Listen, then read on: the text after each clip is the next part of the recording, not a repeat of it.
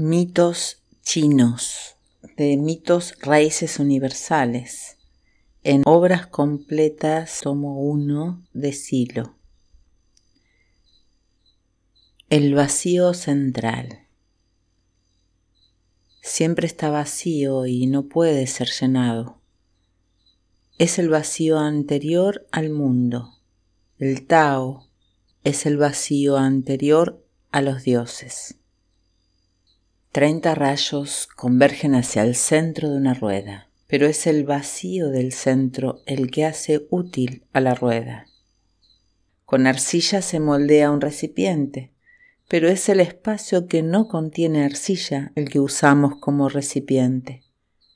Abrimos puertas y ventanas en una casa, pero es por sus espacios vacíos que podemos utilizarla.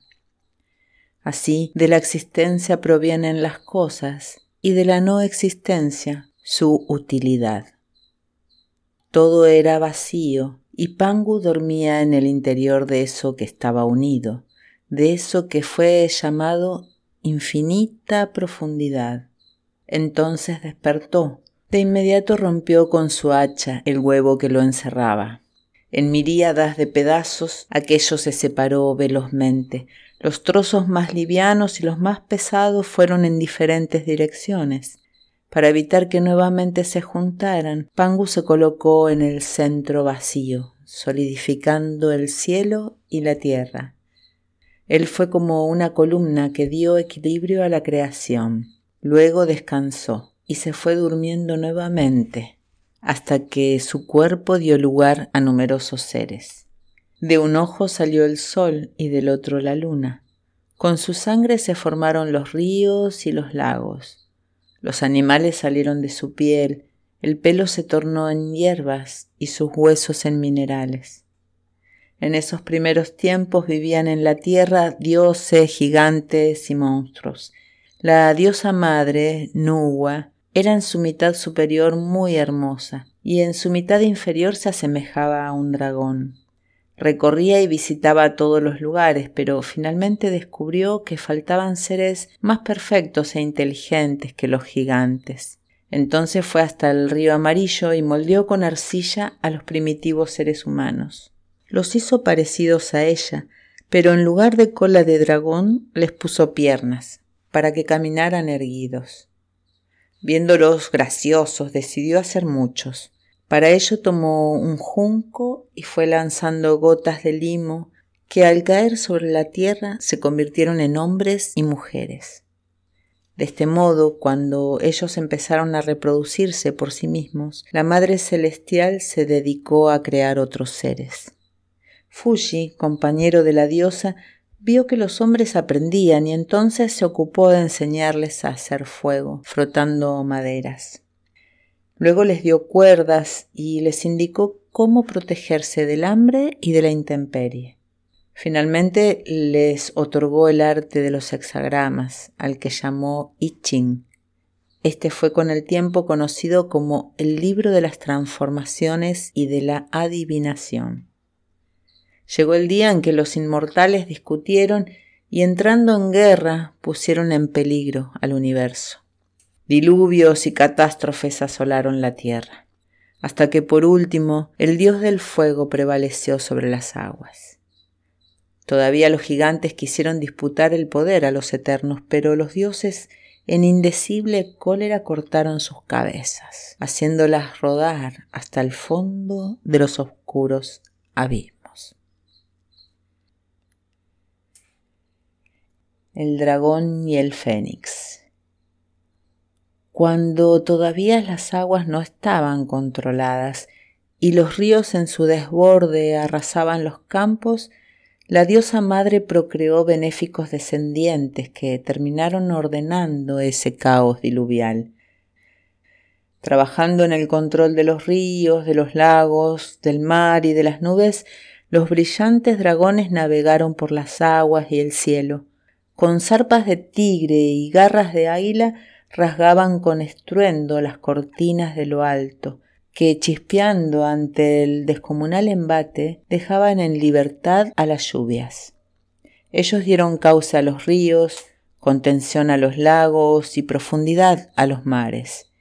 Hicieron cavernas de las que brotaban el agua y por conductos subterráneos las llevaron muy lejos para que surgieran de pronto sin que el asalto abrasador del sol las detuviera.